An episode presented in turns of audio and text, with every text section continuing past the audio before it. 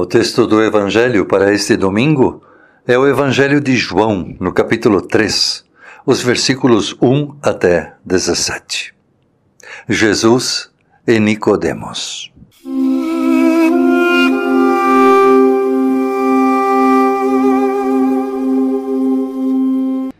Havia um fariseu chamado Nicodemos que era líder dos judeus.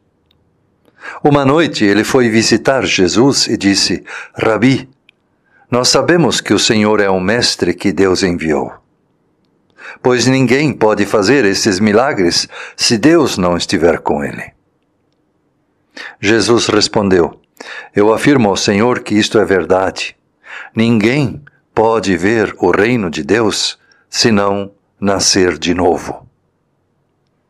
Nicodemos perguntou: Como é que um homem velho pode nascer de novo? Será que ele pode voltar para a barriga da sua mãe e nascer outra vez? Jesus disse: Eu afirmo ao Senhor que isto é verdade. Ninguém pode entrar no reino de Deus se não nascer da água e do Espírito. Quem nasce de pais humanos é um ser de natureza humana. Quem nasce do Espírito é um ser de natureza espiritual. Por isso, não fique admirado porque eu disse que todos vocês precisam nascer de novo. O vento sopra onde quer, ouve-se o barulho que ele faz, mas não se sabe de onde vem nem para onde vai. A mesma coisa acontece com todos os que nascem do Espírito. Como pode ser isso? perguntou Nicodemos. Jesus respondeu: O Senhor é professor do povo de Israel e não entende isso? Pois eu afirmo ao Senhor que isto é verdade.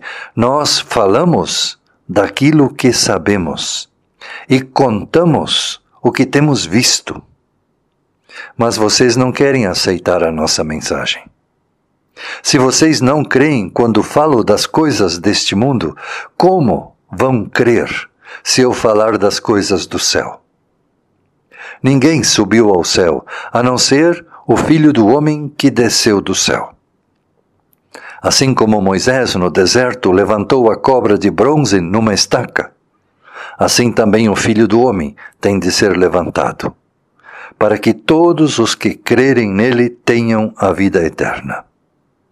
Porque Deus amou o mundo tanto que deu o seu Filho para que todo aquele que nele crer não morra, mas tenha a vida eterna. Pois Deus mandou o seu Filho para salvar o mundo e não para julgá-lo.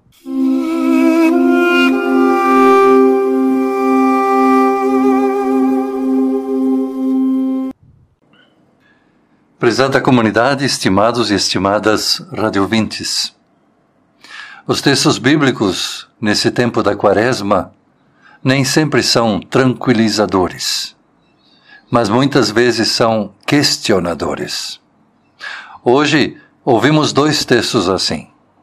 Abrão é chamado a mudar de vida, a mudar de cidade, a mudar de país e começar uma nova vida. Essa pode ser uma mensagem desafiadora para quem é jovem. Mas Abraão não era jovem, ele já tinha 75 anos. Nicodemos também não era um jovem. Ele era uma pessoa com uma boa idade. Já havia se tornado um dos principais líderes da religião judaica. E Jesus o desafia a nascer de novo. Jesus explica que esse nascer de novo não é algo físico, mas espiritual. Jesus diz que Nicodemos precisa mudar de pensamento, precisa mudar de opinião e, consequentemente, de atitudes. Jesus deixa claro que não basta aparentar ser uma pessoa religiosa ou uma pessoa boa, é preciso ser bom de coração. Não basta apenas dizer que se ama a Deus, é preciso demonstrar isto na maneira como se está levando a vida. Por isso Jesus questiona a Nicodemos: é preciso nascer de novo. Os conflitos entre Jesus e os líderes judeus aparecem muito mais no Evangelho de João do que nos outros três evangelhos.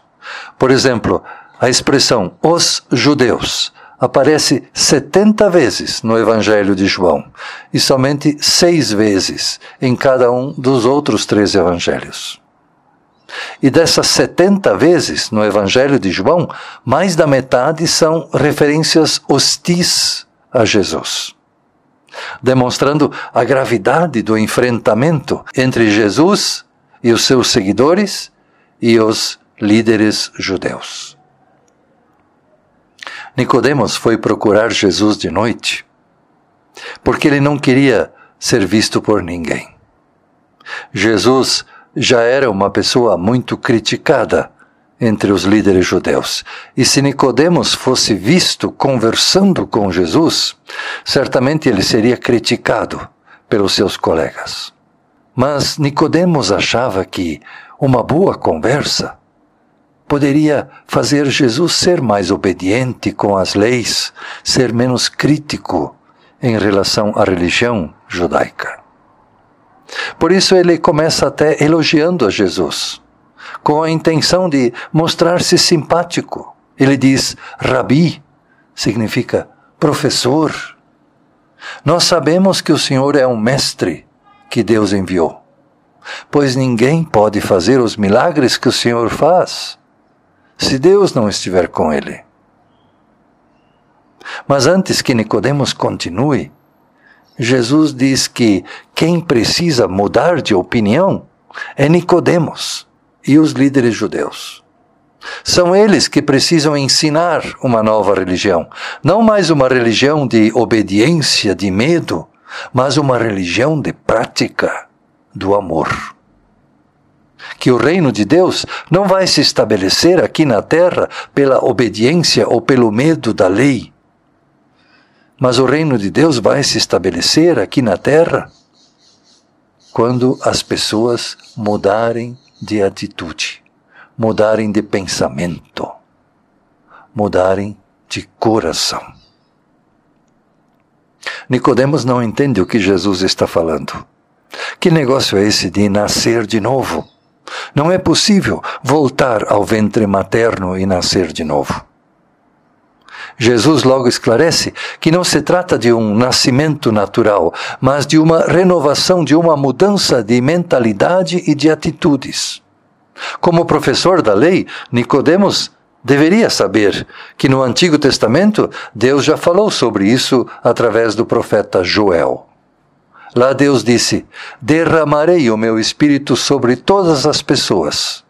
Os filhos e as filhas de vocês anunciarão a minha mensagem. Os velhos sonharão e os moços terão visões. Até sobre os escravos e as escravas eu derramarei o meu espírito naqueles dias. Isso está escrito no profeta Joel, capítulo 2, versículos 28 e 29.